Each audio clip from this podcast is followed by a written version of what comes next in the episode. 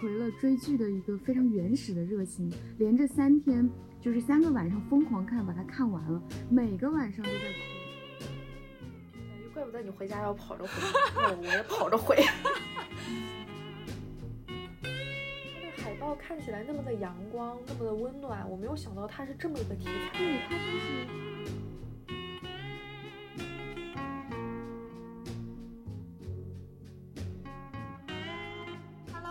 好，欢迎大家收听我们今天的我们不熟播客。呃，今天呢，我们还是像上次一样为大家安利一些电视剧，呃，是我们心仪很久的那一种。那今天邀请到我们的姑姑，也是老朋友啦。Hello，好久不见啦！然后还有另一位我们的老朋友乔乔。Hello，晚上好呀。最后就是我的老搭档了，小鹿。Hello，大家好，我是小鹿。好的，那么就是上一次的电子榨菜呢，我们也囤了很多东西啦。这一次不知道还有没有加量不加价的电子榨菜版本。那么我们来聊一聊吧。姑姑最近都有就是看什么剧呢？嗯，我平时，呃，说实话，其实我看电影比较多，但是我平时看的剧。呃，主要就是看日剧，嗯，日剧。对我，那那你有没有什么你比较心仪珍藏版的日剧？珍藏版的，我觉得我说出来大家应该都知道，就是特别著名那个《孤独的美食家》。嗯，是。就我在吃夜宵的时候，或者就是呃，辛辛苦苦做了一桌子菜的时候，就会把这个剧打开。然后你是觉得它特别下饭吗？对，这个剧是真的下饭，嗯，它真的很下饭。你不觉得？呃，我也很喜欢看他下饭，有时候，但是我觉得他的一个缺点就是他每一集太短了，哦、就是他的时间短到我时间我吃饭的时间其实比他要长。是，所以一般都都会看两集。所以一般都看两对啊，也可以哈。这就这就像是我已经吃了一半了，然后我刚吃一半，人家已经吃完了，非常的快。真的就是这个剧，你会觉得他就是这个男主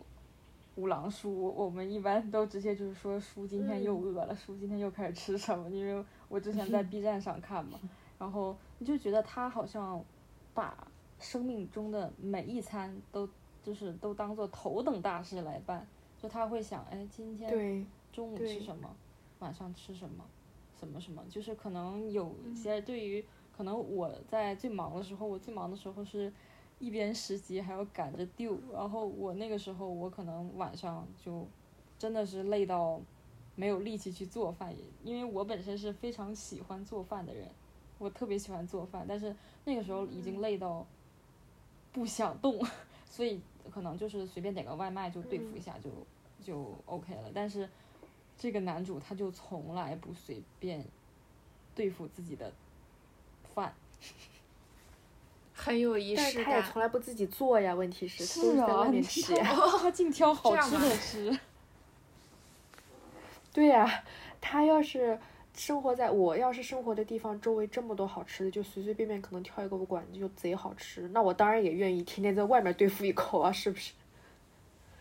是啊，我还以为是那种就是每天都很认真、很有仪式感的做完一一日三餐或者做完一顿饭，然后让人很有食欲的那一种。No no no no，不是不是，哎，但是姑姑你有发现没？他从来不吃早饭，嗯，对，他就只吃午饭。我发现了。他就可能是因为他起不来吧，啊，有可能吧？我怪不得那么瘦呢，早上不吃。我发现他应该，他看起来应该四五十岁了吧？呃，他好像肯定有，呃，嗯、没有结婚，也没有孩子，嗯、就是每天就是，你就感觉他的状态就是每天像个社畜一样，早出晚归。然后每天谈点小生意，可能今天谈这个，明天谈这个，导致我一直不知道他的固定职业是什么。我知道这个问题，我可以发言。他是一个家具的一个嗯经销商的那种感觉。哦。他好像进出口家具，对。哦，原来好像是这样。嗯。看来我每做我每次都注重他吃什么，他干什么。我可能主要太八卦了。就真的说到日，就说到日香剧就是觉得很香，看他吃东西。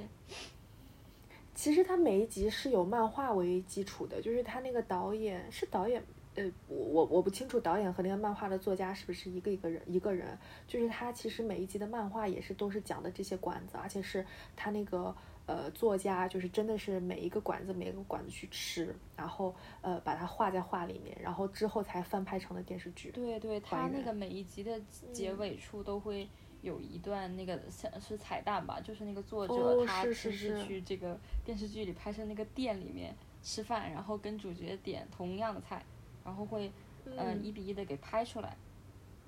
嗯，是的，所以还蛮神奇的。但说到日剧，不知道大家最近有没有看一个特别火的日剧叫《重启人生》？重启人生没有好像听过，但是还没有看。对，还没看。不过刚刚说到了那个，就是关于美食家的部分，就我想到深夜食堂，我其实没有看过，但是它好像很火，有日版的，我记得。嗯，对，它哦也是这类呃美食类特别火的嗯，下饭剧。我看过一两集，但我没看下去的原因就是，毕竟感觉就是夜生活的文化还是不一样。就是像我大半夜可能不会吃一个梅子干泡饭，啊，是的，对对，就没看下去。哦，这样子。乔乔是不是也跟我一样没有看过这部下饭神剧？但是那乔乔最近都有在看什么剧呢？对，就是我在日剧这一块接触的比较少，我其实很想去看那种，嗯、大家传说中很敢拍的那种题材，就是好像一直没有找到时间。然后呢，我自己对于电视剧的那个期待，现在是一个，呃，又很高，但是又觉得大部分的国产电视剧可能它的题材我没有特别的感兴趣。然后直到我不记得是一年前还是两年前，B 站的那部《三月有了新工作》出现了。然后我就是找回了追剧的一个非常原始的热情，连着三天，就是三个晚上疯狂看，把它看完了，每个晚上都在哭，而且这个哭又不是那种纯粹的悲伤，就是很感动、很治愈、有力量，然后感觉它讲了很多。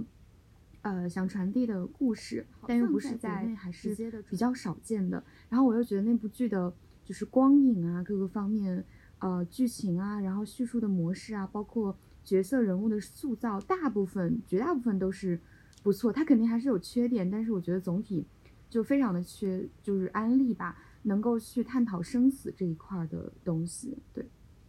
嗯，嗯，它的海报看起来那么的阳光，那么的温暖，我没有想到它是这么一个题材。对，它就是，嗯，其我实之前看过嗯有就是跟这个三月的新生活类似的，呃呃同样主题的电影，那个就是日本的那个很火那个入殓师，啊，对对对，嗯是，就是也是讲的是殡葬行业，就是就是我我说实话，我很喜欢日剧还有日本电影，它一个重要就是一个主要原因就是我觉得他就是我是很佩服他们导演就很会拍，就是他会抓住情绪瞬间，然后他们会根据小的事情，然后一个小的事件，然后一个可能一个小瞬间，就他会展现出一个感觉，就是像会展现出一个大道理一样。就是你，我记得我当时看完那个《入殓师》，就是你就觉得，就是就这个整个片子，他对死亡好像有了一个新的定义，就是死亡它不再是一件嗯悲伤的事情。就是我记得，我记得呃，我记得很清楚，他那里面说过一句话，他说是呃把失去的人重新换回来，啊、赋予永恒的美，就是入殓师的，就是存在的这个作用。嗯。嗯我觉得是从不同视角去看待了这个事情。像入殓师，他可能会呃是在强调这个方面，然后三月那边他是在强调，我觉得是告别的意义跟告别的重要性。然后他在很早的时候，前面两集的时候吧，里面的一个师傅的角色就有说过，不能告别就是最大的遗憾。可能刚开始看这句话的时候还没有那么深的感触，直到后来把每个人的故事铺陈开来，才会发现这句话就是背后究竟代表了什么，就是什么叫做不能告别。因为呃，反正在我这个年龄段，其实没有见过太多的生离死别啊，尤其是有这样的一个经历之类的。所以他当时说那句话的时候，我能从一个非常抽象的角度去共情，但是他后面抽丝剥茧，把每个人的故事打开之后，就会发现就会很带入，就是有很多的细节，像刚刚姑姑说的，比如说那种泛黄的飞机票啊，然后不正常的一些反应啊，一些措辞啊，其实都是有迹可循的，就是因为他们自己有遗憾，所以他们来帮助别人避免这种遗憾。然后呢，每一个故事也有它不同的。就是侧面吧，不会告诉你说每一个故事都非常的感人啊，一定是这种什么生者非常怀念逝者，也不一定。就中间有一段我特别特别喜欢的是，关于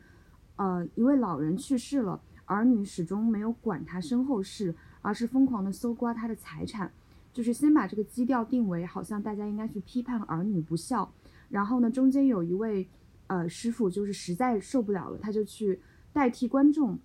去指责了他们的儿女，说你们怎么能这样子？但凡你们多关心点老人，怎么怎么样，然后也不至于今天如此地步。然后呢，对方就是抓住他的衣领，跟他说：“你知道什么？你知道他年轻的时候怎么对我们兄妹的吗？你知道我们是怎么样活过来的吗？”就是那一瞬间，我就发现弹幕的风向全部转换了，就是突然变成了“未经他人苦，莫劝他人善”。我就觉得，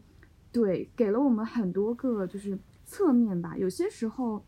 人们生者对于逝者态度不同，不一定要全部就是怪到某一个人身上，它是一个人与人之间互动的过程。我就觉得这种讲法还蛮好的。嗯，突然一下子沉重起来了。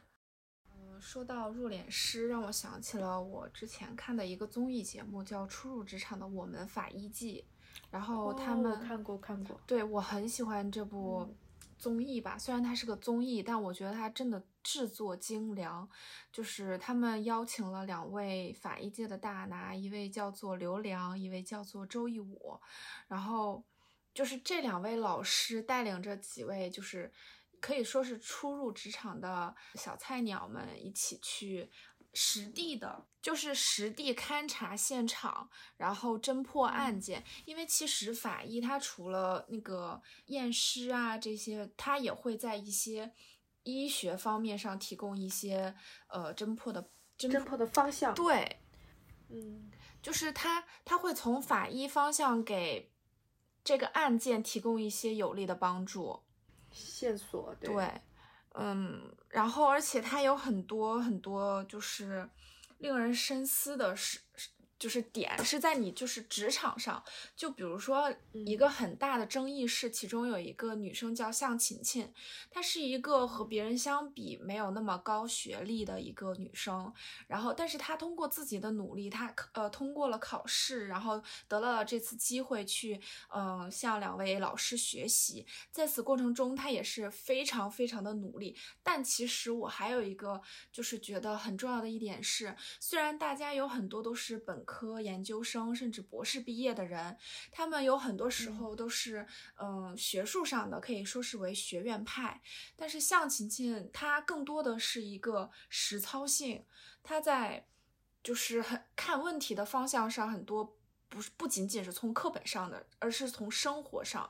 因为她跟着就是她的现实生活中的一个老师，就是在做也是殡葬行业，就是下葬，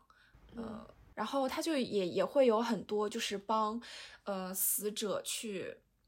重新。修复他的容貌啊，然后或者是呃重新把他的身体缝合起来等等，在这些方面里，他也学到了很多跟法医相关的知识。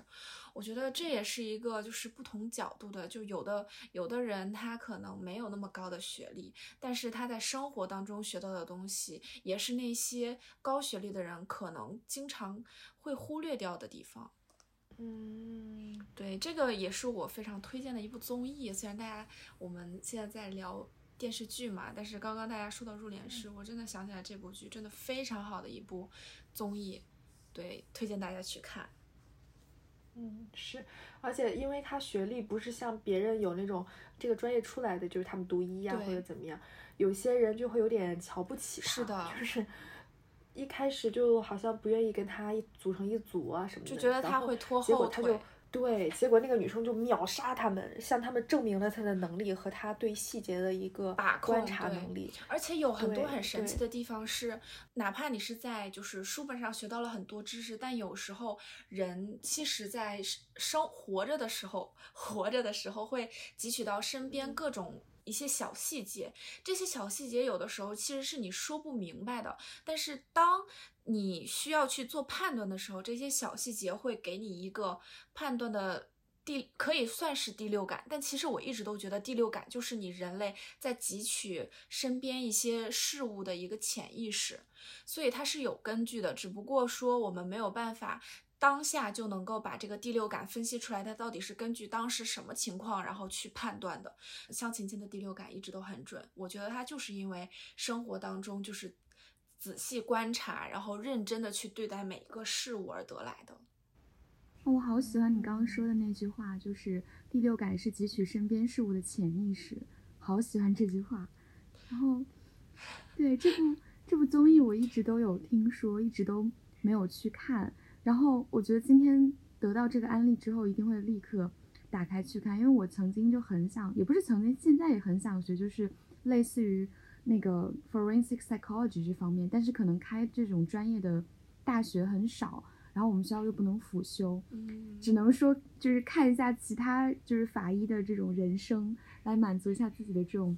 遗憾。就是包括我觉得像法医还有入殓师等等这些人，就是让我想到一句话，就是为不能发生者发声。就是他们这些是是对他们没有办法去传递出来的东西，其实通过这种艺术的形式，不管是电视剧、电影还是综艺，给到我们这种就是一般普通生活中不会接触到这一类的。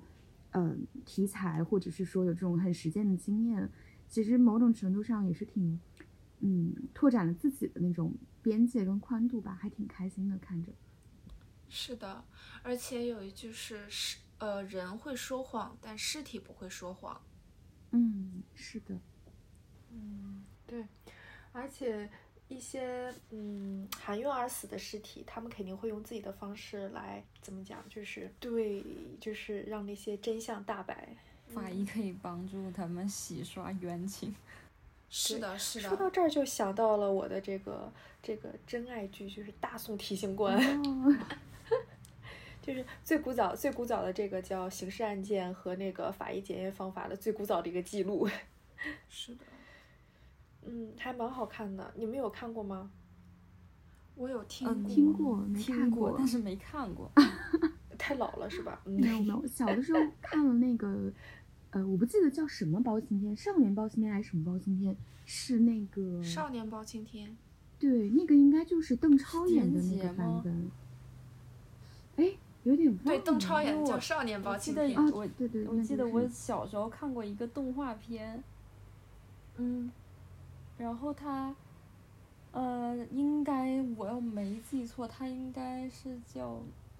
少年狄仁杰》，就是就是儿童哦频道当时每天晚上都播的那个，哦，应该也看过，对，就是他每天是个动画是吧嗯对，它是动画片。嗯，还有嗯那个哎，你们小时候有没有看过一个叫《鸭子神探》？鸭子侦探。哎，我没有先哎记录一下，没有，哦，好，不好意思，嗯不好意思，这个也是真是那个动漫世界。是对对对对对，是中国还是？是英国拍的，嗯它那个一开头那个音乐还蛮恐怖的，是那个动漫世界，你们知道道吗？知就是中央十嗯三套，对。然后当时他播的，然后就童年阴影真的是，这么可怕？贼酷，真的特别酷，贼酷，就是是个动画，但是特别的吓人。他那个音乐就特别的悬疑和诡异，这种噔噔噔噔噔噔噔这种画面感。我记得，对，嗯，然后他那个片头曲就很多人的童年阴影，哦，这样子，那得去听一挺。酷的，嗯，挺酷的，挺酷的。我还记得那种很老的一个狄仁杰的电影吧，好像是，我不记得叫什么了，就是中间有一个神探狄仁杰吗？有点忘了，就是他中间有一段是犯罪者是一个高官，然后呢一开始要铡他，应该是说呃虎头铡伺候，然后那个高官说不行，我不要虎头铡，我要龙头铡，然后就狄仁杰气死了，然后说来狗头铡伺候，对那段印象特别深刻。嗯，因为那个还你们还有什么童年阴影的剧童吗？童年阴影。啊，我知道，我真的好喜欢看《少年包青天》，你你说的是那个什么杰周杰哥演的那个吗？周杰邓，超啊，然后他们演的，对他们我没看过邓超那一版。我所有的都看过，但你现在想细节，我可能也记不太清了。但是《少年包青天》，我真的每一每一部都看，每一集都看。然后小的时候回家的时候，就会有那种，我们家当时在六楼，然后是没有电梯的，是要爬上楼的那种。然后每一每一次回家都是一口气爬到爬到家门口，就是害怕后面有人跟着追着的感觉，就是看《少年包青天》留下的一个后遗症，你知道吗？总感觉熄了灯以后一定会出现什么东西。我那个对，嗯，我到其他印案件细节什么的我不太记得了，但是他给我留的印象，我特别，嗯，印象特别深的一幕就是他那个烧黑的那个焦尸，哦就是对，在棺材里面，我就记得这一幕。哦，还有那个呃，我不知道是具体几个人，就是类似于死了六个人，然后拼成七个七个残尸。啊！天呐！就是每一个人身上截取一部分肢体，然后就把它拼成另一个尸体，当做残尸，这样嗯就有一个人他可以逃脱死亡嘛，然后他就改名换姓的活在这个世界上，但是他原本的小姨，当做他死了，就这样子。小姨，怪不得你回家要跑着回，那我也跑着回。对，还有什么凤凰飞天巴拉巴拉的，我本来都不记得这些细节，嗯，是吧对，就是他一说这个碎尸案，我就突然感觉嗯我的就是尘封已久的这个回忆和这因为我觉得个印象突然又回来了。我觉得这个人好聪明啊！对对对，我觉得他怎么会想到啊？你不觉得恐怖，你反而感叹人家的聪明才智，对？我就觉得这个人怎么会这么聪明呢？就是一个死里逃生的方法。我我我小时候特别特别嗯，怕的一个电影，那是我人生中第一次看恐怖片，是我是我去一个阿姨家住，然后她女儿就带我一起看这个电影，然后那个时候我还很小，然后从来没看过任何那种恐怖片儿啊什么什么的，然后那片那个电影叫《Office 有鬼 》，Office 有鬼，你们听说过吗？是个香港的电影片，老老电影片，就是恐怖片。哎，等一下，我好像知很多道这个，来，很多一下详细的，明星演那个我的记忆莫蔚。陈小春，然后舒淇，嗯，还有谁？还有那个，嗯，还有谁？嗯，陈小春，还有谁？我忘了，反正他很有名，我忘了，不好意思。但是他的剧情大概就是说，呃。女主就是新到了一个公司上班工作，然后这个大楼公司大楼呢有个传说，就是每一年到这个七就是鬼节的时候，必有七个人要死。哎呀，说到这儿我就觉得后背有点凉凉的，真的是。然后呃，结果这个预言就应验了呗，那就是呃第一个人就是莫名其妙跳楼了，然后他跳楼之后就会在墙上用血字就会出现一个一。然后第二个人就会在墙上写个二二，所以说每个人他那个死的方式都不一样，你知道吗？嗯，最可怕的一部一幕就是，他就听见那个他有一天加班到很晚，然后他听到厕所里面有声音，然后他就去看，他以为是同事，他想去帮他，然后结果没想到他走到那个厕所最后一间隔间，他知道那里面肯定是有什么，他本来拿了斧子要把那个门给劈开，然后结果他走到那儿的时候，那个门就自己哇开了，然后开了之后，然后有三个就是头浮在半空，你你很很会制造 感觉。天呐，氛围拉三满了。个头浮在空中，然后对着他说：“你也来加入我们吧。”然后他就没了，他就死掉了。然后第二天就是公司门上就出现了一个，他是第四个人还是第几个人，我大概忘了。但是里面也有人死掉，是那种被那个复印机给夹死的，就是你知道那个叭叭叭叭叭给他给他头给他夹死。而且最可怕的是那个那个复印机，哦它会不停的就是 print，就是不停的把那个那个画面给他扫描复印，扫描复印，扫描复印，好可怕呀！啊 对呀，我真的是 栓 Q，我真的栓 Q，真的是。给孩子，给孩子就变成了，如果不听话的话，哎呦，然后把我吓得一晚上都没睡。你知道，小孩子就是看了这种恐怖片儿，就是你晚上不管看什么，你都会觉得很可怕。当时我还是跟那个姐姐一块儿睡，然后那个姐姐其实看了很多遍了，就是她第一次，她就说你信我很可怕，但是呢，我们三个一起看就不可怕了。然后她说。然后他说什么？你看咱们俩一块看，还有阿姨，就是他妈妈，等于说我们一起看就不可怕了，你信我。然后，然后到了晚上睡觉的时候，我那天一晚真的一晚上没睡。然后你知道那个我正好睡窗边儿，然后他那个窗帘儿就是他会就是呃，你知道就是窗帘儿它会绑起来，就是不想把它全拉上的时候，它会中间打一个结嘛。然后我记忆特别犹新，我晚上就盯着那个窗帘，我觉得盯了有大半宿，因为我一直觉得那个是个人头，就是那个就特别像是一那个特别像是一个人，嗯就是你知道上吊的时候那个头就是歪着，然后你知道那个阴影嘛，那个黑色的那个，你知道大晚上什么都看不见，你就只能看到那个轮廓嘛。然后这个事儿更搞笑的是，然后第二天那个阿姨就知道我一晚上没睡好，我被吓着了，然后她就说没事儿，你放心，今天晚上我们再看一遍。她说，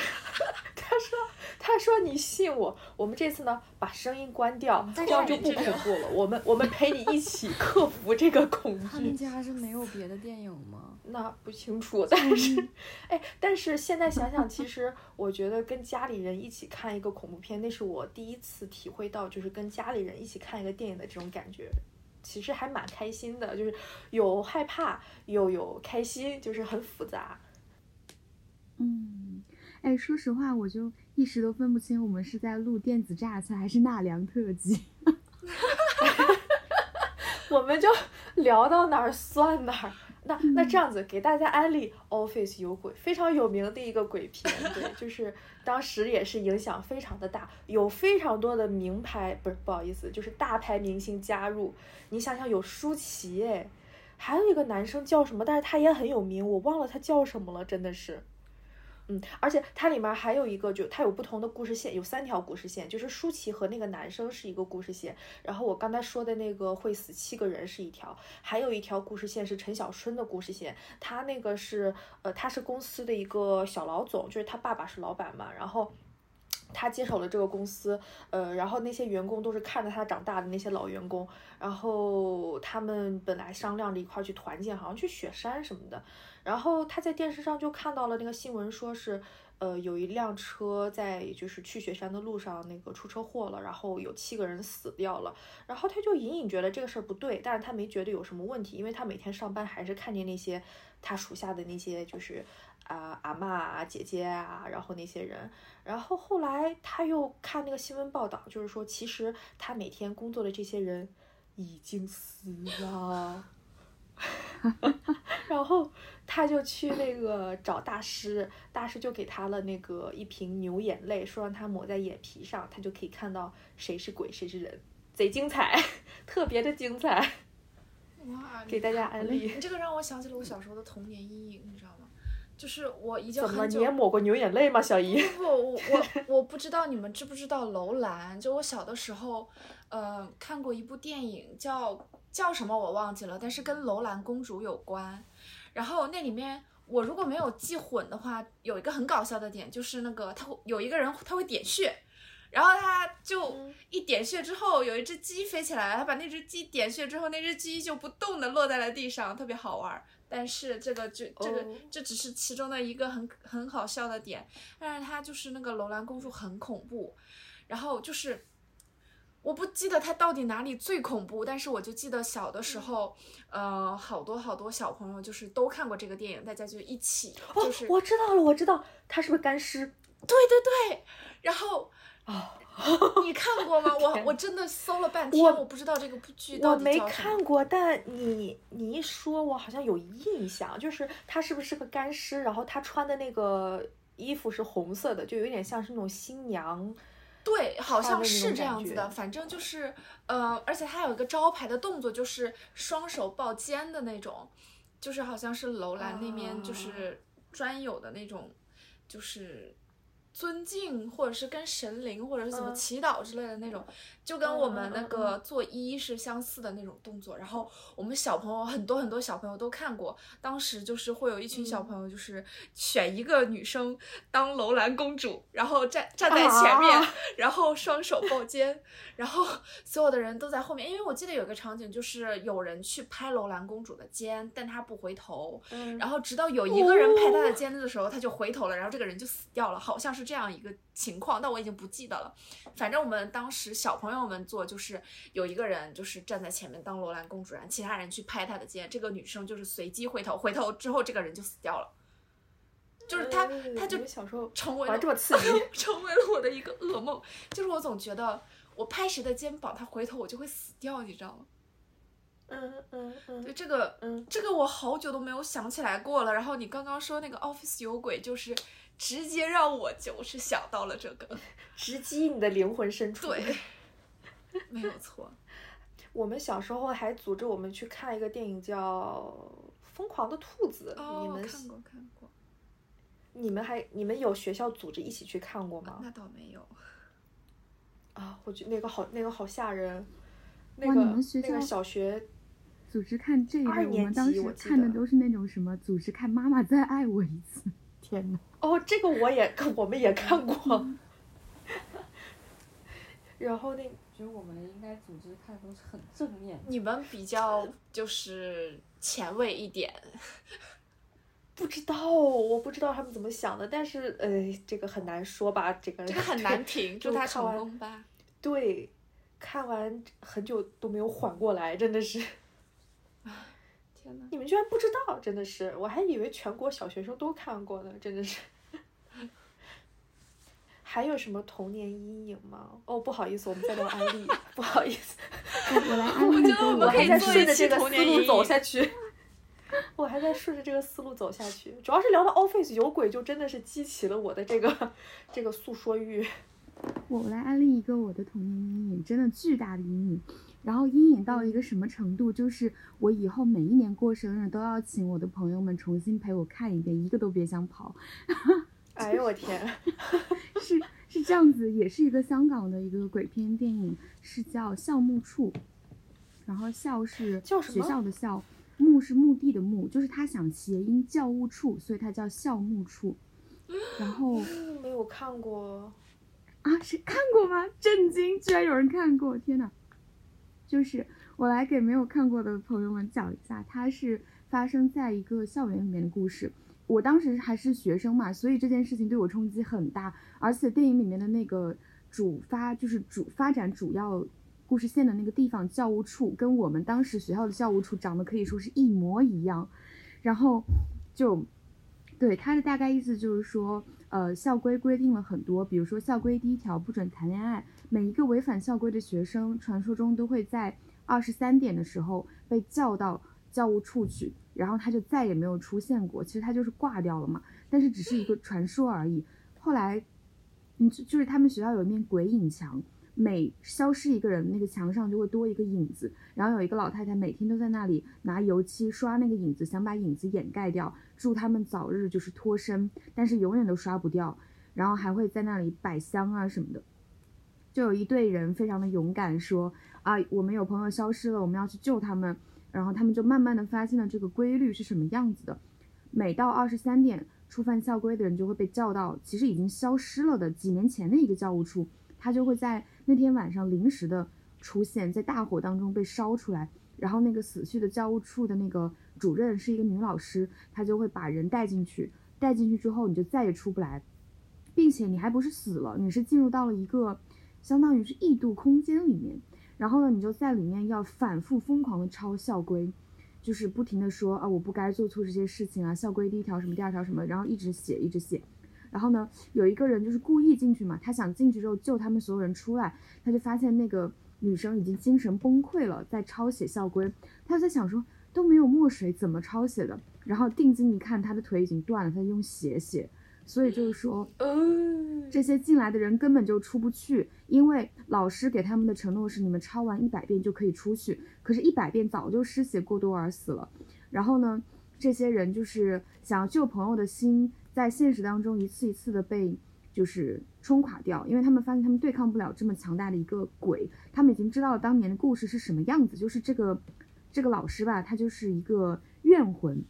他带着。呃，这个对于校规的这种咒骂而来，所以他就是一直在学校里搜罗违反校规的同学，包括大庭广众之下跳楼的女生，她也不是自己要跳，是后面背后他推的，只是别人都看不到。然后呢，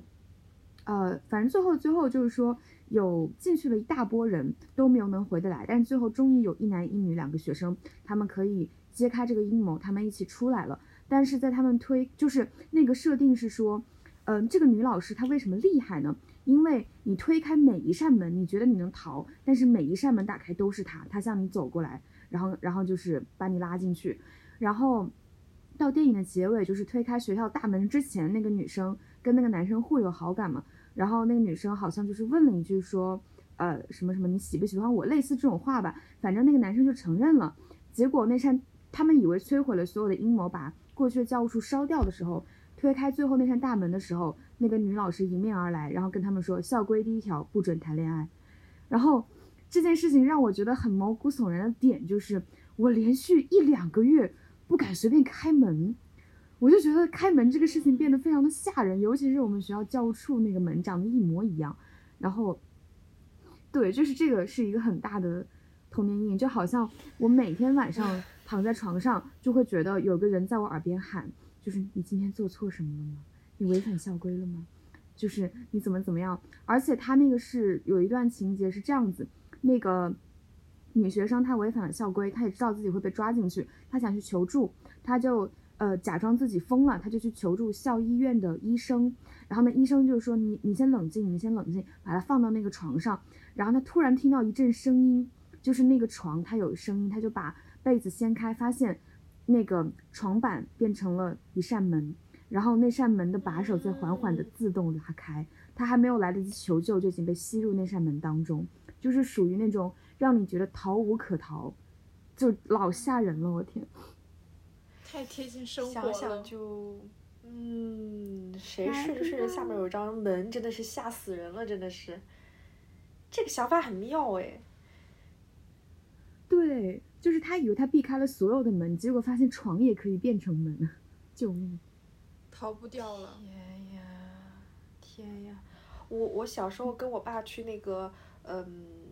就是那个时候还租影碟嘛，就是会买那个 DVD 啊什么的，然后会有那种那个，嗯，影碟的店，你们城市会有吗？就是小店里面有各种 DVD 啊什么的，然后我每次都喜欢溜到那个恐怖片儿。那一区，你知道那个时候恐怖片那个封面就做的特别吓人，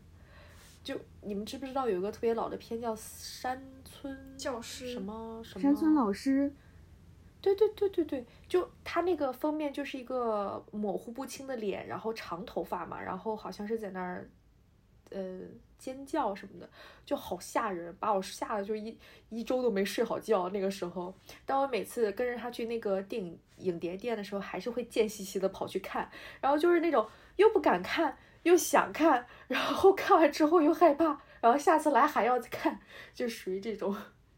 不瞒你们说，我小时候也去过那个租碟的店，然后有一个特别就是我要向租碟老板道歉的事情。就是当时租碟的时候，我不知道你们有没有小的时候看过《咒怨》，然后《咒怨》那个时候在那个租碟的店里面有一个别名叫做“鬼在你后面”，然后我们当时两个小朋友想去租那个碟子，然后我就跟老板说：“我说老老板，鬼在你后面。”我想说就是，老板，我想租《鬼在你后面》这个碟子，但是就是缩略了语语句嘛，然后想着简短一下。我说老板，《鬼在你后面》，而且我一副很认真的样子，轻描淡写，毫无所谓的那种。老板，《鬼在你后面》，然后老板真的就是回头愣着，就是盯着我不敢动，瑟瑟发抖。我当时也没有反应过来，你知道吗？我说老板，《鬼在你后面》。然后，然后老板就是就是那种很惊恐的样子，然后我朋友就说：“老板，老板，我们想租鬼在你后面。”然后老板才 就是松了一口气的感觉，感觉我 我觉得现在不是会有一些说小小孩子，特别是越小，他们会比较容易对能看到一些。对我觉得老板当时也会心想，完了，对对对，因为我也当时才小学嘛，然后就嗯 特别搞笑，你知道吗？但那个碟子真的很恐怖，就是我是喜欢看恐怖片的，但是我有少有的嗯几部恐怖片我是没有办法，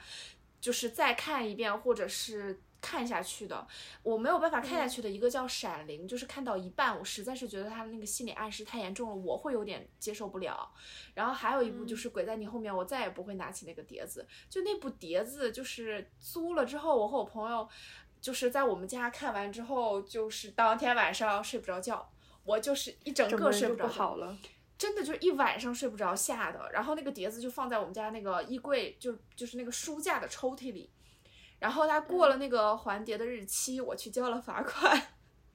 我没有，我没有还给老板。然后之后过了很久，可能过了可能快半年左右，甚至一年吧。有一次收拾东西的时候，我知道那个碟子在那里，然后我就把那个抽屉里所有的东西，就反正有纸嘛，各种写了字的纸，然后包括那个碟子一起拿起来，然后把它丢了。真的就是再也不敢碰那个碟子的那种。我就只看过解说，我没有从头到尾看过正片。我知道它挺吓人的，我应该不敢看正片，我就只敢看解我说。太可怕了，就是有我就我我能记得的，就比如说那个影子，它可以杀人，就是墙上有一个影子，但是现实你看那个人身身呃面前是没有这个人的，然后墙上那个影子就掐住那个。奶奶还是阿姨的脖子，然后这个人就被掐死了。慢慢就是他很努力的挣扎，但是慢慢就没有就咽气了。然后还有一个监控的画面是，就是有一个小朋友走在那里，因为小朋友是被他被他爸爸剁碎了吧，放在麻袋里，如果我没记错的话。然后那个小朋友就从走廊的尽头走到了那个监控前面，然后噌的一下，就就是一张小朋友的大脸怼上来，哇，整个人都不好了。嗯，姑姑，你当时看是看的全篇是吗？你是什么时候看的？小学二年级，呃，大家都好勇啊！主要是我妈，我妈她不敢看，她想找个人来看，然后她就找到我，找了个小朋友，呃，我妈说她不敢看，她说我们一起看，我当时以为，呃，我要看动画片，我就答应了，然后看着看着，我的我我我妈就是呃她，呃，因为《咒怨》里面有很多恐怖的瞬间嘛，嗯，我妈嗯，我妈害怕，然后那一瞬间就立马躺到我的身后，我 留下呆呆的我面面对着屏幕，非常无力。然后，呃，我我我说实话，我都佩服我妈，就是她，我记得当时，我现在非常清晰，呃，那是一个晚上，他看了整个通宵，就是我们不是从《咒怨》不是分很多部嘛，然嗯后嗯我只看了《咒怨》一和二，然后我就沉沉的睡去了，因为太害怕了。然后好好像我妈她坚持看完了所有，哇，我就看了一部哎，我就已经受不了了，但能看那么多部，她也是蛮有勇气的。是，太可怕了。我我我看解说，我都觉得这也太吓人了。而且我主要是不喜欢无差别杀人的鬼，你知道吗？就是啊我觉得有冤报冤，有仇报仇，你为什么要？我觉得他不正义。我懂了，小鹿喜欢有原则的鬼。对，他就他就给任何一个踏入这个房子的人都灭口，我就不喜欢这种这种这种这种阿飘。对阿飘，懂。你喜欢有底线的阿飘？对，你就找谁就找呗，你就不要冤枉冤有头债有主呀。是的呀，这就为什么我也我也不喜欢看泰国的鬼片儿。泰国的鬼片儿，他们也是很多这种无原则、无差别杀人。我泰国的我觉得也很恐怖哎，主要是你感觉嗯这东西是真的。啊，他们的气氛做的比较好，我就觉得这嗯可能都是真实发生过的事情。因为它那个质感，你就会觉得很真实、很旧，对吧？对，而且就是他们那边也很很神这个东西。嗯嗯，嗯，哎，话说 后背冷冷的。刚刚提到《咒怨》嘛，大家有看过《咒》吗？就是最近的那个台湾的恐怖片，这个是、哦，我不敢看。第二个看过不，敢。这个真的是第二，我人生里面我好想把我这段记忆给抹去。第二个我觉得真的超恐怖的，我现在觉得他们说那个后面有在诅咒你，对，我觉得是这样我就不敢是看。就是导演跟编剧他们都说那个是他们原创的，但反正我看的时候，因为是我闺蜜带着我二刷，所以每次一到那个地方，她就马上说来闭眼读耳朵，然后我就没有看那个部分，我就全都跳过。就是它真实就真实在，它一整个它它没有一个血腥镜头，没有一个让你觉得嗯说、呃在在胡乱的泼血浆啊什么的，但它就是拍的非常的真实，全程就像录一个 vlog 一样那么的真切，然后人的那个挂掉的方式也很简洁，没有没有什么花里胡哨这这那那的，就是它过于的简洁跟重复性的动作，就会让你觉得越来越逃不掉，就跟《闪灵》其实有点异曲同工之处，我觉得，就它没有说渲染很多的。啊、划拉一刀两刀那种东西，而是反复的在告诉你说这个事情你就是逃不掉，就是很恐怖，你往哪里走都是那种鬼打墙。然后我当时，反反正我当时就是我很少能够被恐怖片吓到，这是人生第二部吓到我的，第一部就是《橡木处》嘛。我那天晚上看完之后，我闺蜜就回家了，我在酒店里面一个人放了一晚上的好运来。哎呦天呐！但是他后来就是他揭露了，就是在那里边发生了什么，包括那个他去找那个大师什么的那些画面，我觉得还是蛮血腥的。其实，哦，对，我可能是因为你们大家刚刚嗯谈到了泰国的片子，我就觉得相比泰国那个真的 很温和了。我之前我之前看泰国的一部嗯那种就是白雪公主，是那个血液的血，然后呢里面就是有一段是，嗯这这这能说吗？就是掏肠子那一段，就是非常的。就血腥到让你觉得不吓人，他已经血腥到让你觉得很恶心。就是他掏了很久很久，然后我当嗯时是快睡着了的一个状态，当时内心小小的我想的是，你还要掏多久啊？我真救大命！嗯，那个咒我那个也是，就是近几年我看的，就觉得说哇塞，我好后悔我看了这个电影，就觉得真的是确实是有。隐隐的那种感觉有真的是吓到我，就是看到后来，就是他他最后公布了这是个什么事儿，就是看到最后，我当时就想把我的电脑砸掉，说晦气，真晦气，就就恨不得想洗洗眼睛，把我这段记忆给删除掉。嗯，是的，就是说到这种这种片，我就想起来，我真的非常喜欢看侦破片，推荐大家去看一部就是嗯能让你、能养你很久很久很久的剧，叫做《犯罪心理》，然后它现在应该有十四部，哇，吓死我了！对不起，对不起，哦，我太喜欢了，没事，你先说，我太喜欢了，我好，天呐，小姨今天真是天使，说的都在我的点上，妈个，苍天呐，你这一叫，我觉得跟那个《闪灵》有的一拼，吓得我汗毛都立起来。思，不嗯好意非常好思，这个这个这个激动的程度，就是我迷恋犯罪心理的这个程度，你知道吗？有过之而无不及了。就是犯罪心理，它这个就是犯罪心理，它主要讲的就是依靠就是罪犯的侧写的行为调查方法来确认犯罪嫌疑人的。然后它注重的也不是犯罪本身，它主要是根据行为逻辑啊，就像我之前也有推荐过类似的嘛，就是根据人的行为逻辑啊、微表情啊等等这一系列来去判断这个呃案件的走向和这个罪犯的行为逻辑，然后以此来侦破案件。然后这里面，我觉得其实他们这部剧拍的很好的一个点是，他每一个人物特性、特征、人设都给的非常到位，非常细致，很饱满。而且随着不同季嘛，的播出，它的那个演员也会有增加，也会有减少或者是更换，但是其实这一些每一个都还是合理、合情合理的，包括甚至有一个呃演员，他在里面叫他在剧里叫 Jennifer，如果我没就没有记错，Jennifer 她有一段时间怀孕了，然后在剧里面也就给她写成怀孕了，然后我就觉得就是代入感就更强了，而且每一部剧真的就是。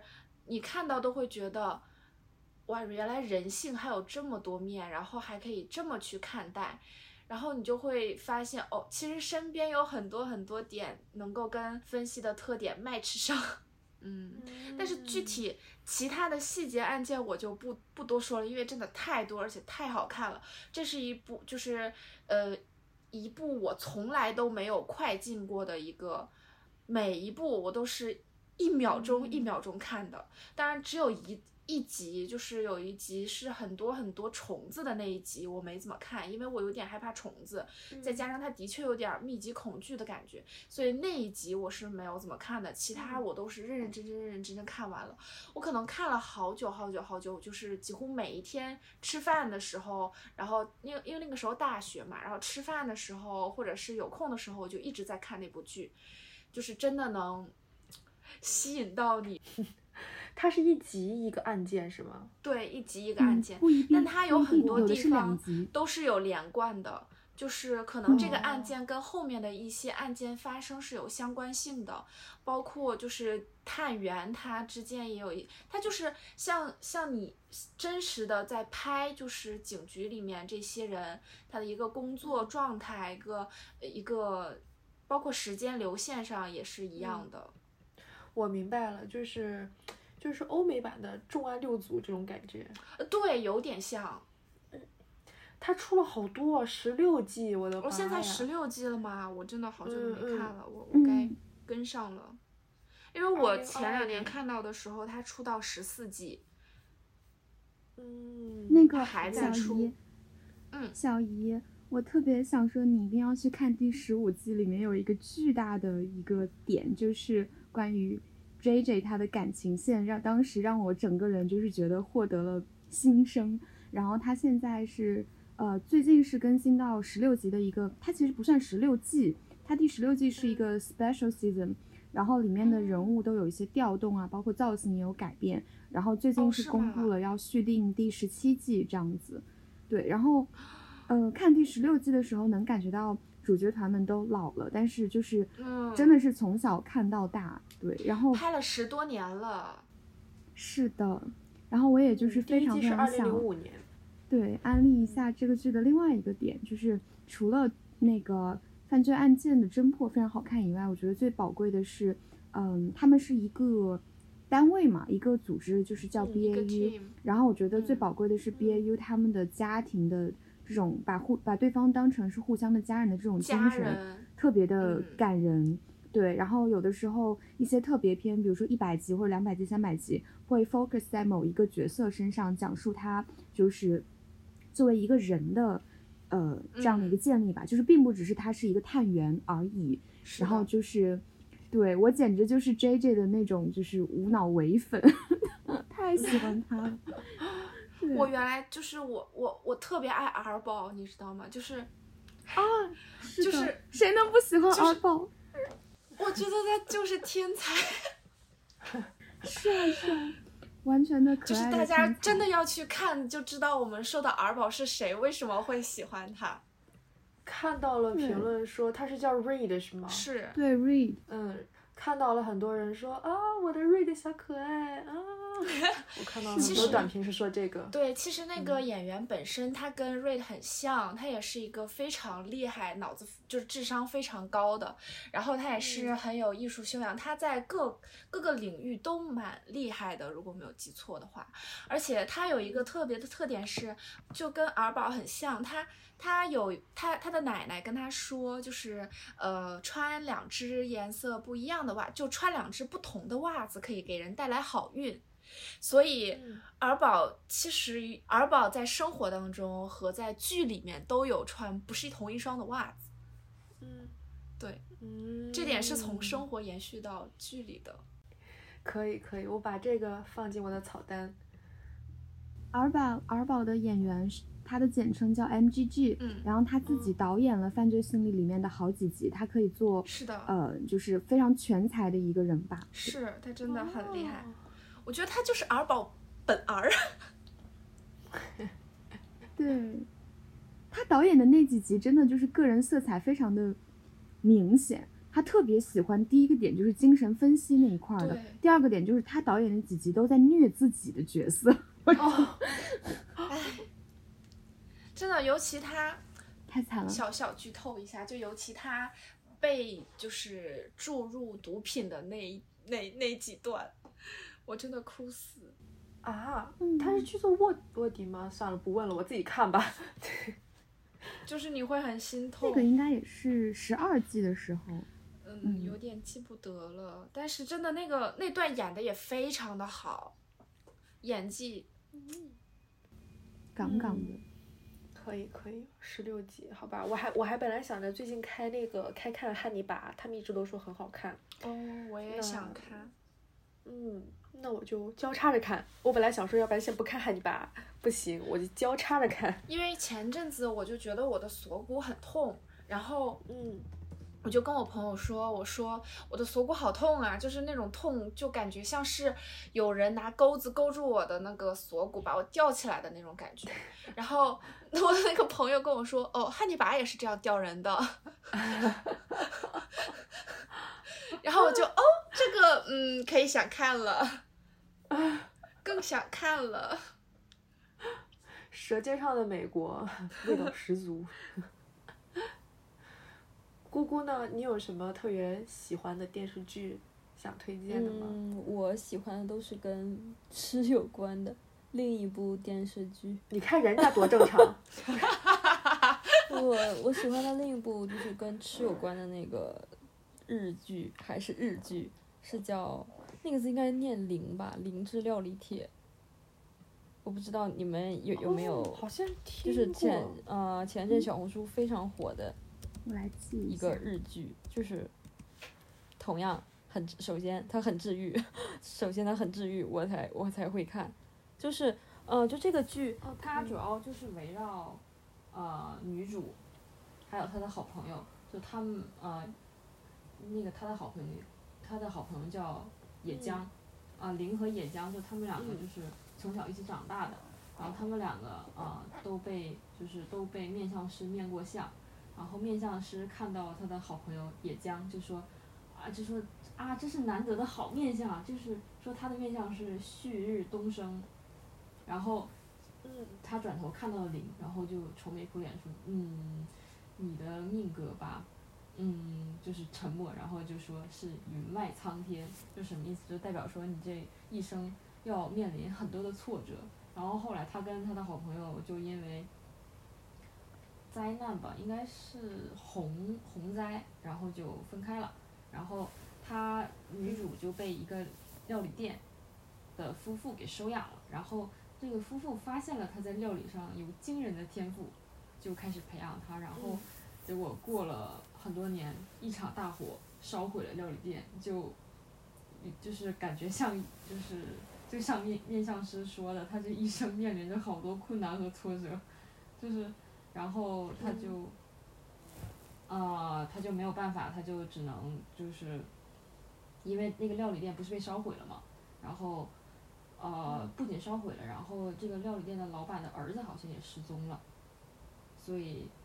就是反正就是发生了一一系列事情，然后后来他又辗转来到了另一个城市，然后他认识了那个料理店鹤屋的老板，然后，呃，还是。这个老板他发现了您的天赋，就是然后就决定让他留在这个、他这个小店鹤屋，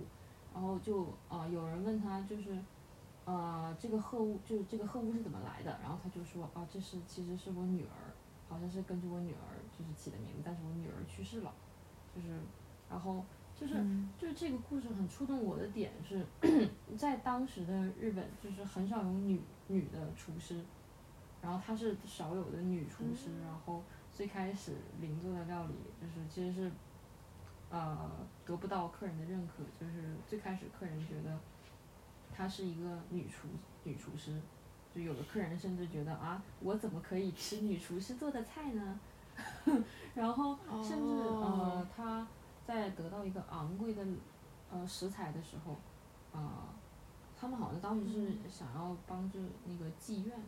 呃，然后办一场嗯百花宴，好像是这样。然后他当时就呃制作了，啊，他当时就是是好像得到一个食材是一种什么是鳗鱼还是什么鱼，就是是有毒的，然后咬一口会中毒，就是很难处很难处理的。然后他就自告奋勇说我要来处理这个鱼，然后那个妓院的老板说嗯。不行，如果让外人知道是我们这里是有一个女厨师在处理这些料理，那我们会被笑话的，是吗？然后然后就他就是其实也是备受歧视，然后他们就只能找自己的男厨师来处理，但是就完全处理不好，就这这个鱼它很难处理，然后这个时候林站出来，他就很完美的把这条鱼给处理了，并且做成了好吃的料理。然后妓院的老板吃到一口之后，当场眼泪流了下来，就是太好吃了。然后并且发现了他的料理才华。首先说 是好吃，接着就是这个妓院的老板就好像深深的给这个人深深一拜，就说对不起，原来由于我的偏见怎么怎么样，就来像是给他道歉，就是就是让我呃让觉得就在这个剧里面，好像不论他是就是这个人是什么身份，他好像发现自己做错了，然后他会真的会道歉，而且会诚心的那种。然后这个里面啊，这里面还有感情线，感情线就是这个女主跟一个就是呃她的 CP 是一个，你可以把你可以理解为他们两个其实是身份有有悬殊的，就身份悬殊的一对 CP，、然后呃那个他 CP 的母亲刚开始就觉得啊我的儿子这么呃我们家世如此显赫，怎么可以娶一个做饭的？然后但是还是嗯女主给他做了一顿饭，同样也是泪流满面，然后说，然后就是说就是吃了这顿饭之后，他就说，那个身份的问题你不用担心，我来帮你想办法，我我会给你一个高贵的出身，你就安安心心的嫁给嫁给你的那个丈夫就好。但是前提就是让他放弃他的爱好，就是你要把这个菜刀放下，因为你嫁到将军啊啊对，应该是将军府对，你嫁到将军府成为将军府、成为将军的夫人的话，你就不可以再那个做菜了，你要辅佐将军。然后他就犹豫了，呃，就是好久，就是因为一，因为他真的是很喜欢他的 CP，但是然后他的 CP 也很喜欢他，就两个人就是都很就是都很喜欢，但是嗯，还是因为这个身份问题，然后他的好朋友呃也会那个偷偷给他来信，就是即将加入将军府的人不应该跟我这个、嗯那个风尘女子有关系，然后包括他周围的人都在疏远他说，因为你马上要就是你马上一步登天了，你不能跟我们有过多的关系。嗯然后他在那一刻才发现，好像自己其实是不属于那个阶层的。然后再加上他真的无法放弃，就是他根本没有办法放弃做饭，然后他就找到他的 CP 说：“对不起，我不能嫁给你，是怎么怎么样。”然后那个他的 CP 就是。就是他的 CP 就是他那个他 CP 就是那种臭脸，但是他其实是内心很复杂那种，他就嗯好的，然后回去他他的 CP 就跟他母亲说我要退婚，啊我我觉得我喜欢上别人了，然后然后就是因为他是想通过这个方式保护女主，如果他跟他母亲说实情，说是女主退婚的话，那个这肯定会找女主的麻烦的，就他通过这么说就那个反而让将军府欠了女主一个大的人情，就是就这个故事就是一环扣一环，就每一就是每一个就是每个人与人之间都在呃治愈，然后就包括这个零他每次研制出的新菜品，就可能他之前研制出一个鸡蛋羹，研制出一个新菜品，都是为了说我我想给我的养母那个呃就是调调理身体，因为医生说他适合现在吃什么什么草药。就通过这个草药做啊，对，这用了他是做的那个鸭儿芹，鸭儿芹药膳，就他、就是他的这些菜品，他创作的根源都是是因为有爱 才创作出来，就挺治愈的一个做饭的日剧。怪不得我豆瓣搜了搜，然后下面这个长篇评论跳出来第一篇，出来个食谱，对，生姜三十克，煮好的米饭两杯米。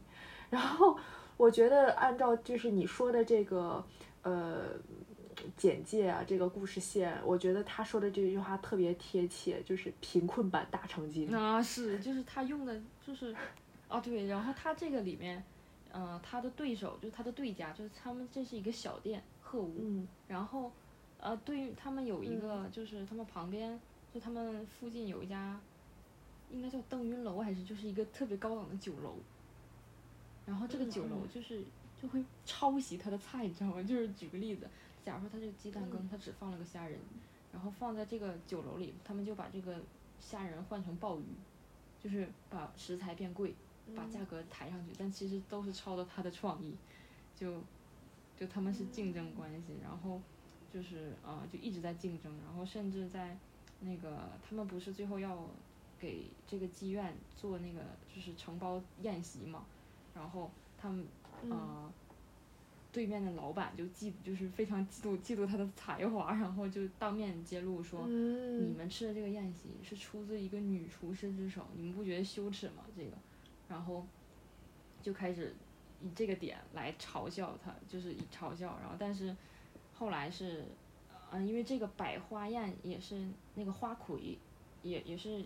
由嗯这个花魁也是必不可少的一份子，然后他就是呃出来唱了一首歌，然后就是就是大概意思就是说那个不能因为她是女厨师，你们就这么轻贱她什么，就是嗯。然后好像最后就是啊零就是嗯当场是受就是受到了就是在座的尊重，因为大家都觉得她做的很好，就是既名贵然后又好吃。嗯，可以可以，这个的女主叫黑木华，她之前演过一个叫《风的新生活》，我看过那那个还蛮好看的，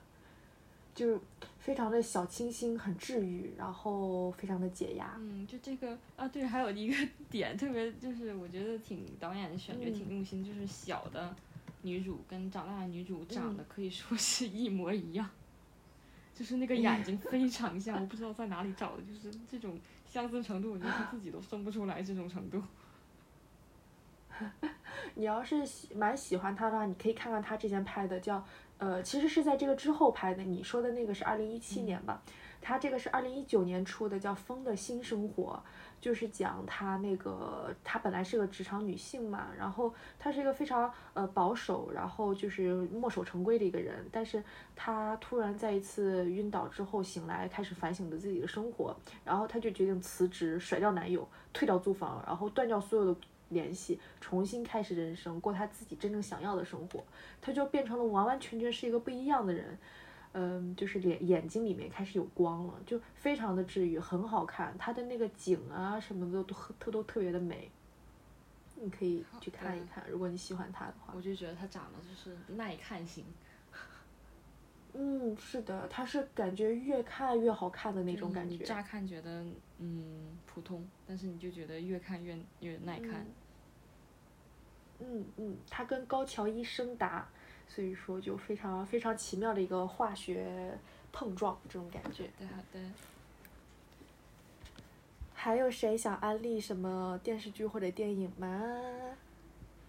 我想到了几个，就直接说名字吧，大家可能都听过。嗯一个是之前的《我在他乡挺好的》，嗯然后还有一个是最近的《不良执念清除师》。哦我看，过，我看过，我看过，还蛮好看的。哦，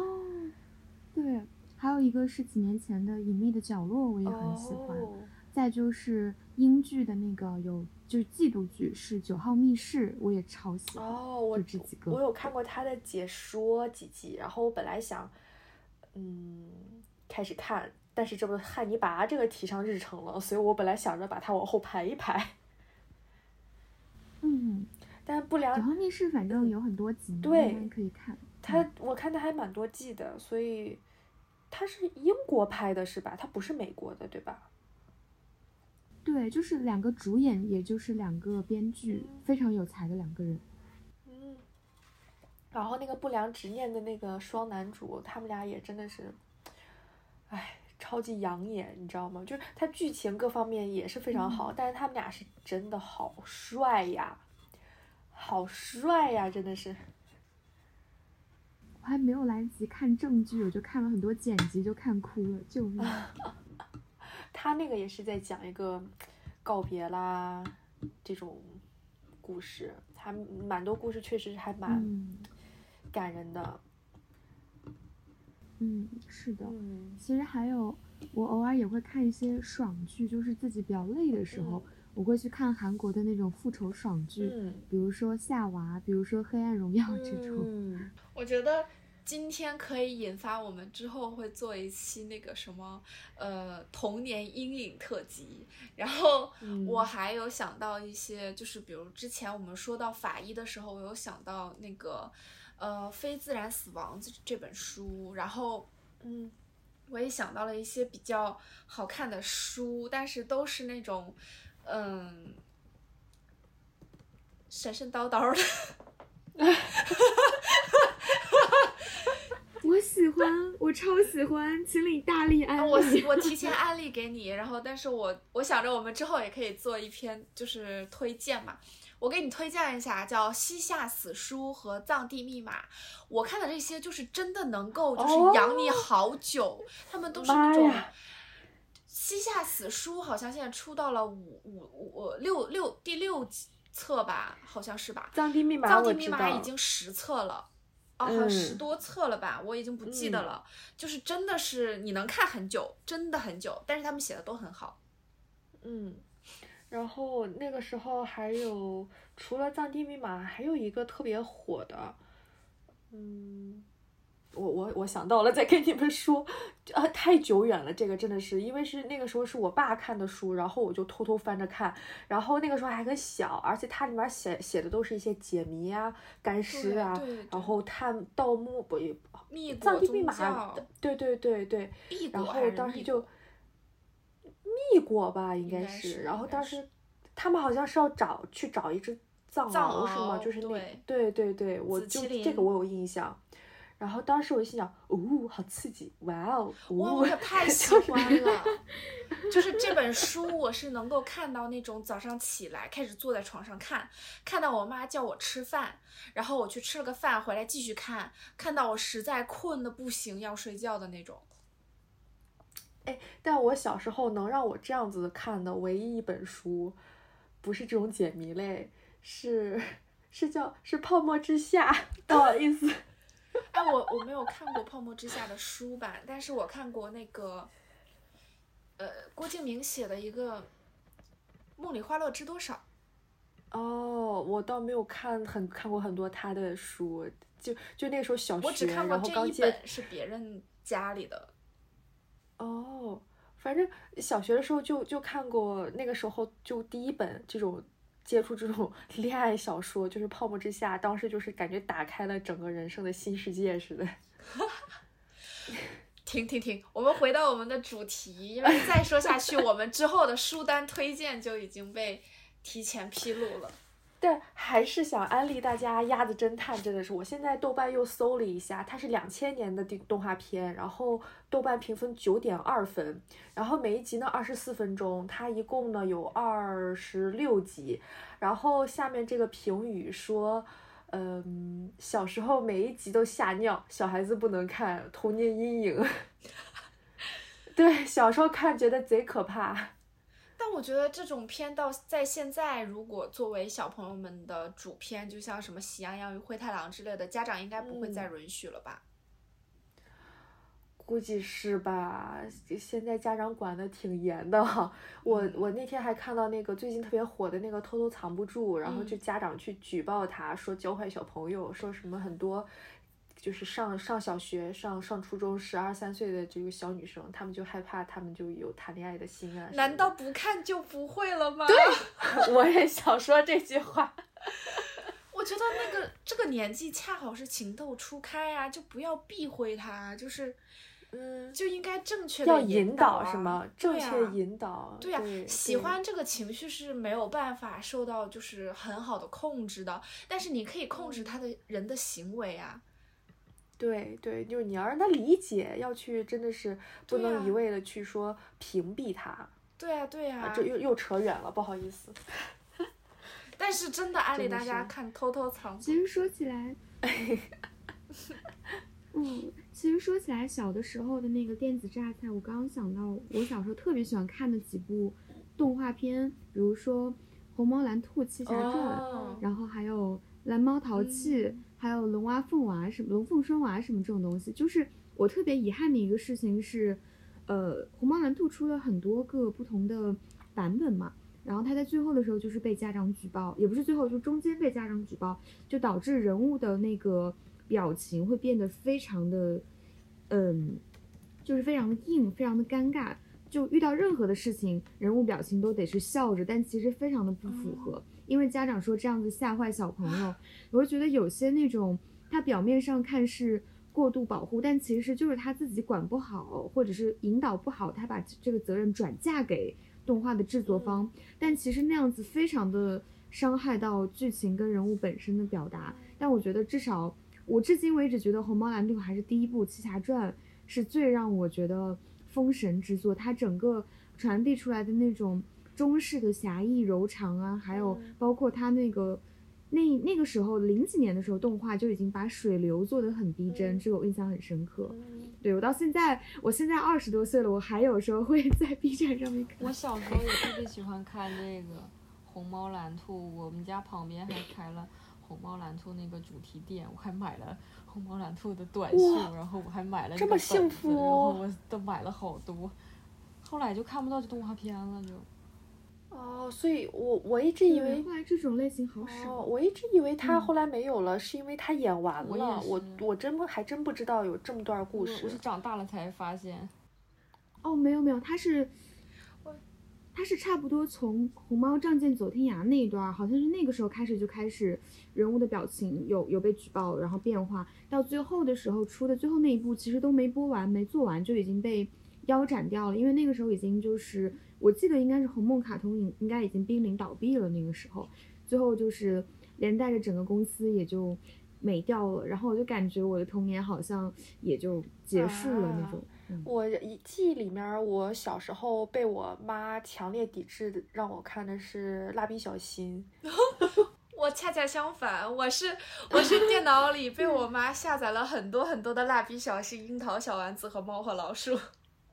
哎，我真的不太懂，真的是。就因为我我我在很小的时候，我妈经常加班，然后她就没有办法陪我，然后她就在我们家电脑里下好了什么呃樱桃小丸子、蜡笔小新，还有那个猫和老鼠。然后我我下了课就放了学之后，我就在家坐在那个电脑前面就一直看，看到我睡在这个椅子上，然后等到她回来，她再把我抱到床上去。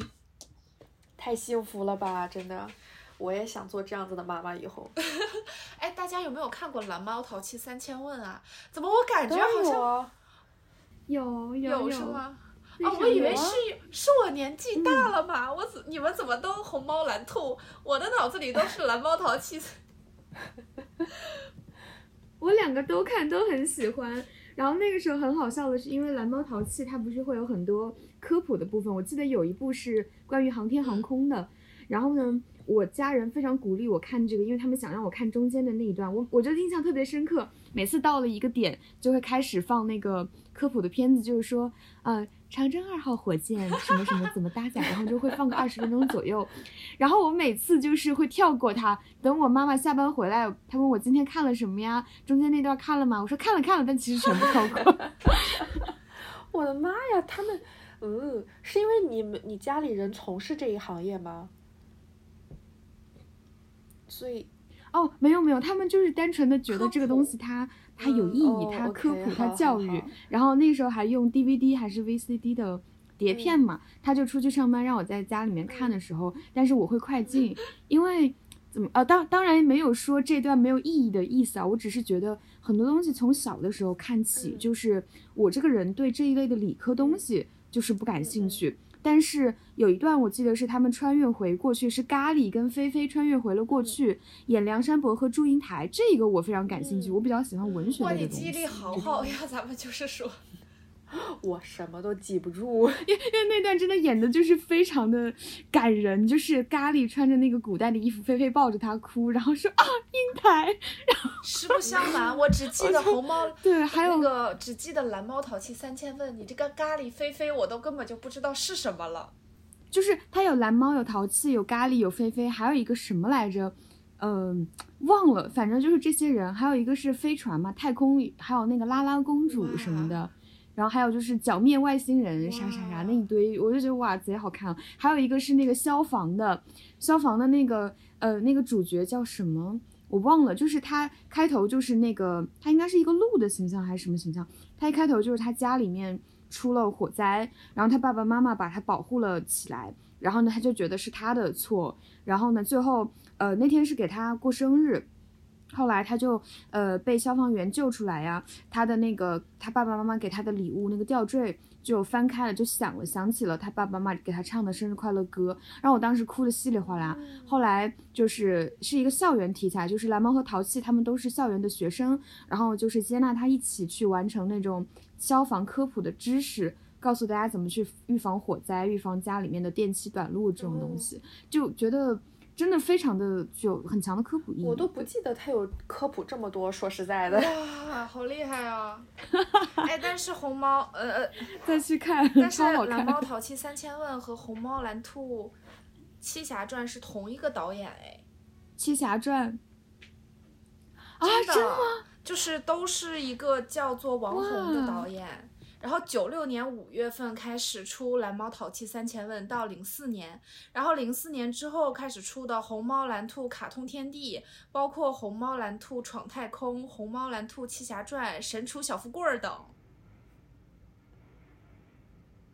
哦，《神厨小福贵儿》哦，是他是他，对对对，我也在看，哇，好厉害哦！现就是现在不是有一段也很火嘛？就是经常会有一些什么俄语配音啊，哀家的头发长出来的那一段。哀家的头好痒啊！哀家要长头发了！头发！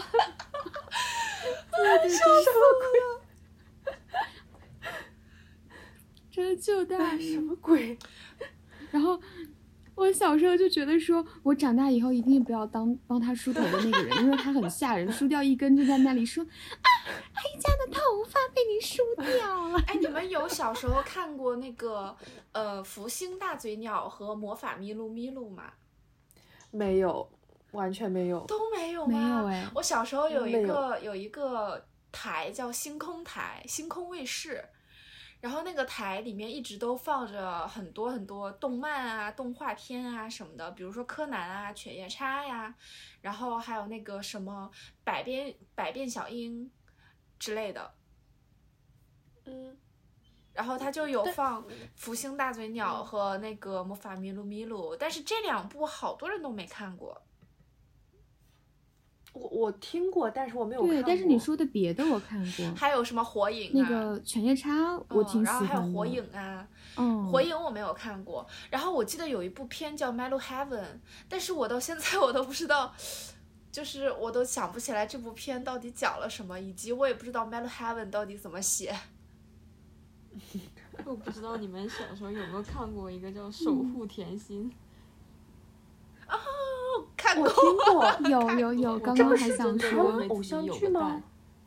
当时还唱他的歌，我当时还去对。哦，不好意思，每天早晨起来都觉得被窝里会不会有蛋？就旁边就我记得我小时候就是会有，就学校门口会有推一个小车，那个我们直接管它叫姨，然后要个蛋，就是同款蛋，就是想，就是那段时间特别火，然后守护甜心的那种。本子，然后各种小贴纸，然后还有还有他的蛋，他的蛋，推荐推荐看那个魔法麋鹿，麋鹿，真的超级可爱。魔法是叫魔法吗？对，叫魔法咪路咪路。咪路咪路，我搜一下。咪路咪路怎么写呀？呃，猫咪的咪，呃，路。查一下，咪路的咪，咪路的路。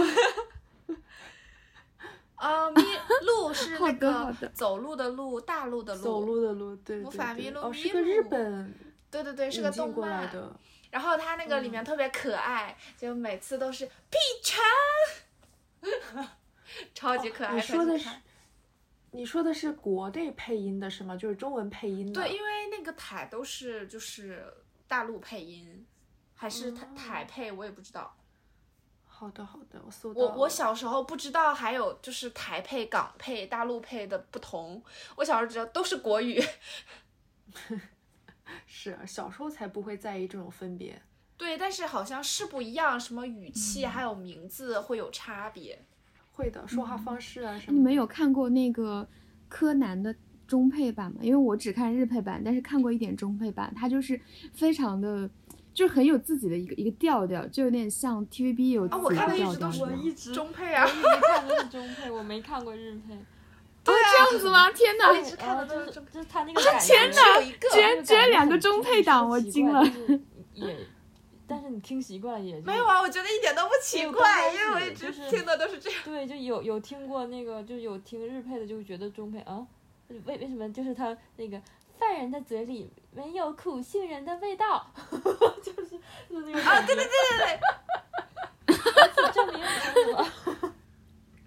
对对 对，哦，惊了！因为我跟我朋友都只看日配版的，哦，我第一次遇到大家原来爱看中而且配版。我还看的记得那个全部都是中配的。当然他有嗯，对，就是小兰叫他就会这样，柯南、哦对。是吗？对，柯南，小兰姐姐，小然后直到兰姐姐。看到日语原音才会心想，哦，他原来声音是这样子的吗？蜡笔哦，我都没有听过日版的，我要回去听一下高山南。还有蜡笔小新就是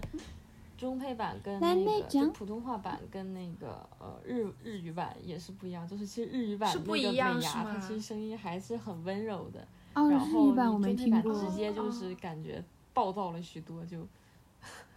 啊，非常暴躁，小心告诉你不要这样子。对就是这样。哦，哦，我只我只这个我倒只听过那个中配版的，就是我看过有一集是那个他自己以为佐料是炸药，他在那边佐料佐料这样这样，对对对对对，他每次都会喊什么小白小白，然后还有喊什么喊喊喊喊美伢喊那个老婆老婆我饿了，对，他还他还喊那个贼好笑他还就是马说美牙 三八怪，我我觉得，然后每次然后就会在他头上揍一个包，对，然后在那个包上再揍一个包。哎，说起来这个有有中国也是这种家庭的那个那个叫什么大耳朵图哦图，牛爷爷爷，牛爷爷，他的那个片，对他片头曲里面就有一个图图，我新买的巧克力呢。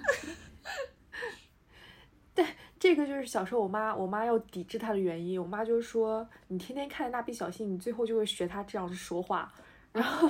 她说。天天，她说就是，她就怕小孩儿会学他说话，然后就是特别的不正经啊对什么的。还有说的的太不过对我小时候就很喜欢听他。他在光屁股，然后他也扭屁股，就我小时候真的很喜欢学他讲话。是吧？你看，对啊，我很喜欢学他讲那个，就是老婆老婆那段，就我老是就是，当然没有在我妈面前啊，就跟朋友说老婆老婆我饿了，就是那种。就我我真的我我到现在我太都爱看蜡笔小新，因为你就是其实他也是很注重细节的，就是他会呃讲很多故事啊。然后小新，你虽然感觉这个孩子真的太讨厌了，但是他会在无太不正经了。就是我举个例子，他他当时路过一个便当店，他去那里试吃，他就说，呃，可是你不给我尝，我怎么知道哪个好吃？然后店家就把每一样都拿给他吃，他吃完之后吃饱了再见，谢谢招待。然后，但是他走了之后，有个他路过一，就是他要回家嘛，在路上路遇到个路人，那个路人就说：“哎呀，怎么办呀？突然呃着急让我们订这么多份便当。”然后他就立马给他们安利了，说那家那家便当都很好吃，但是肉丸便当比较咸。就是他会给大家介绍，然后大家，然后他们就都来这个店里面，然后买便当。可以就是就是小，就是小新，你就感觉他既是讨厌的，互勉他又是。宣传，对，嗯，然后他就是他好像有一个是啊有一集，他是讲其实他们不是在春日部嘛，然后在有一天，其实是这几个小朋友，其实，在那那一天就大家都擦肩而过，然后也也都讲了，呃，小新其实他为什么叫小新，因为他当时呃，他爸爸就是爸爸妈妈都给他起了好多名字，但是那天美伢突然就是呃，突然就羊水破了，然后呃，广志就冒着大雨跑过来，然后跑过来之后，那个名字写满名字的那个纸。被水浸湿了，然后只剩下“新之助”三个字，然后所以就管叫“新之助”。哇哦！你感觉他这个名字，就一开始把他的就是广志美伢真的很用心想了好多名字，就一页纸上，就是说我们可以用这些这些这些字。结果到了之后全浸湿了，唯一能看清只有“新之助”这三个字。然后美伢就以为啊，这是我老公给孩子起的名字“新之助”。他说啊，这个名字很好。所以才叫这个名字。嗯，原来是这样。我记得最深刻的就是那个，呃，因为我很不喜欢吃青椒，然后蜡笔小新也不喜欢吃青椒，然后他每次没碰到美女就会说：“美女喜欢吃青椒吗？” 然后我每次都会觉得我也就是蜡笔小新，因为我也很讨厌吃青椒。然后，然后我有的时候就会就是跟朋友就是。小小小朋友的时候，跟同学嘛，就看到女生就美女，你喜欢吃青椒吗？真的会学，露露，你的妈妈是没有错的。是的呀，是真的会学，只是我妈不知道而已。你说到广智，我刚刚的脑子里是何广智，你知道吗？哦，我也想说这个话。我也想说这个，真的笑死了。如果说搞笑的，就是我我真心真心安利，这个是我最喜欢的综艺，超级搞笑，超级好看，叫《新西游记》，是个韩国综艺，大家有看过吗？我知道，真的很好看，你就从第一集开始看，超级好看，超级搞笑，而且。他们几个人都好有梗，而且真的是在用尽全力、用尽全身心、发动所有脑细胞来，大家一起做好一个搞笑综艺。嗯，而且前几季他们都都有来中国，他们第一季大第一季去的是西安，然后之后去的有那个云南，然后呃重庆、成都，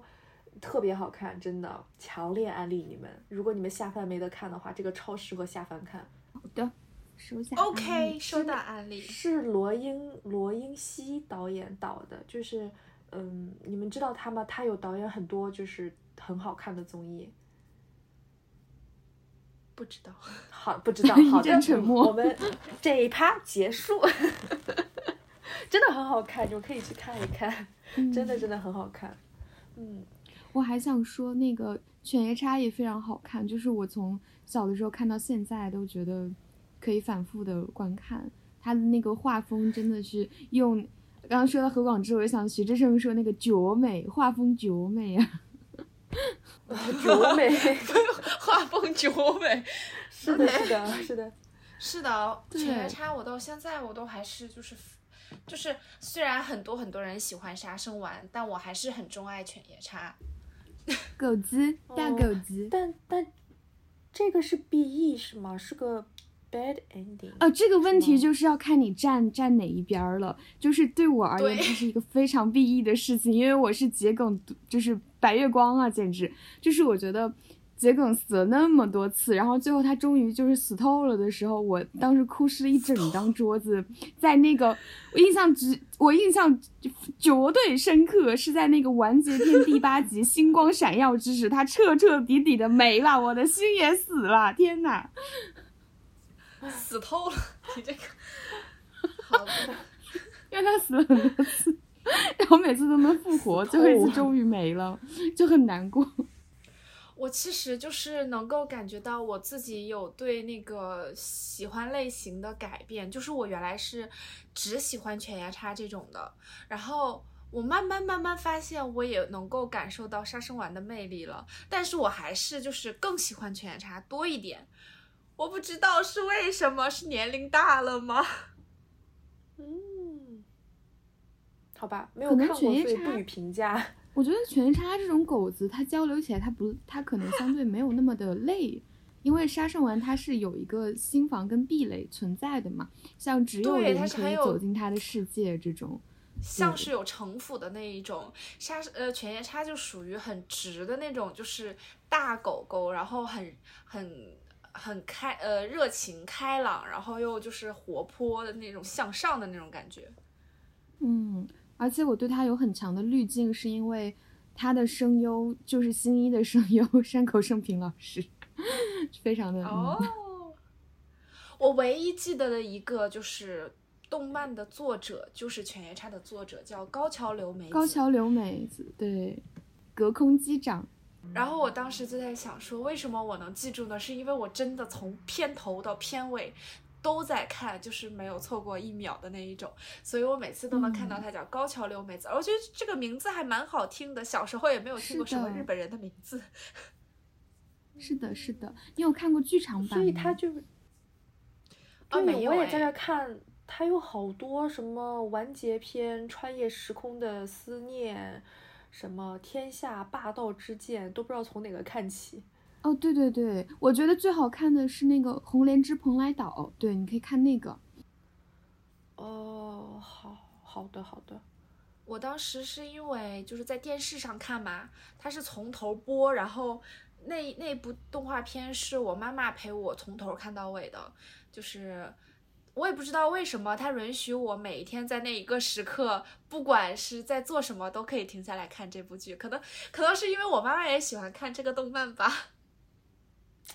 你妈妈真好。嗯，爱你哟，妈妈。他的那个 BGM 有两首也特别好听，一个就是《穿越时空的思念》，有各种各样的就是版本，钢琴的、变奏的啊，还有一个是悲运的巫女结构，那个很伤，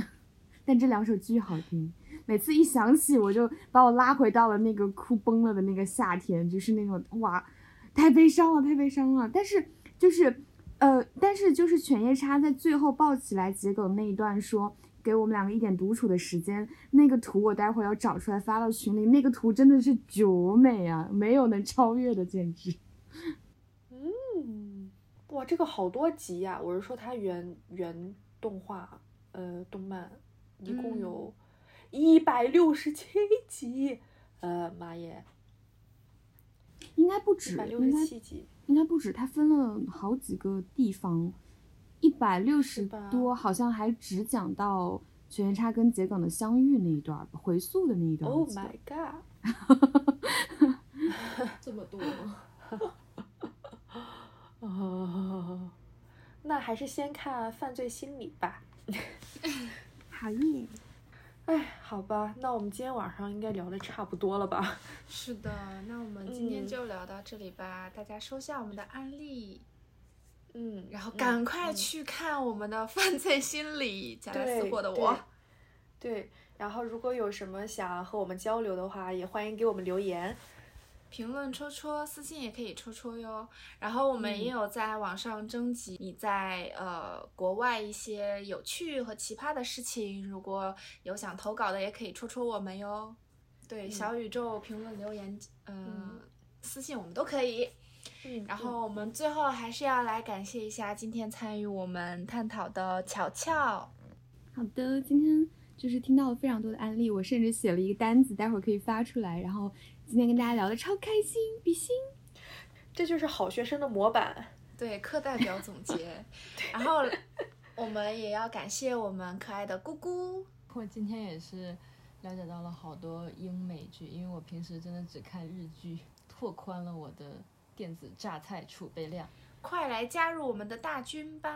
嗯嗯呱唧呱。唧。也要谢谢我们的小鹿。呃，辛苦大家，主要是辛苦大家，我也收到了非常多的案例。这个犯罪心理马上看起。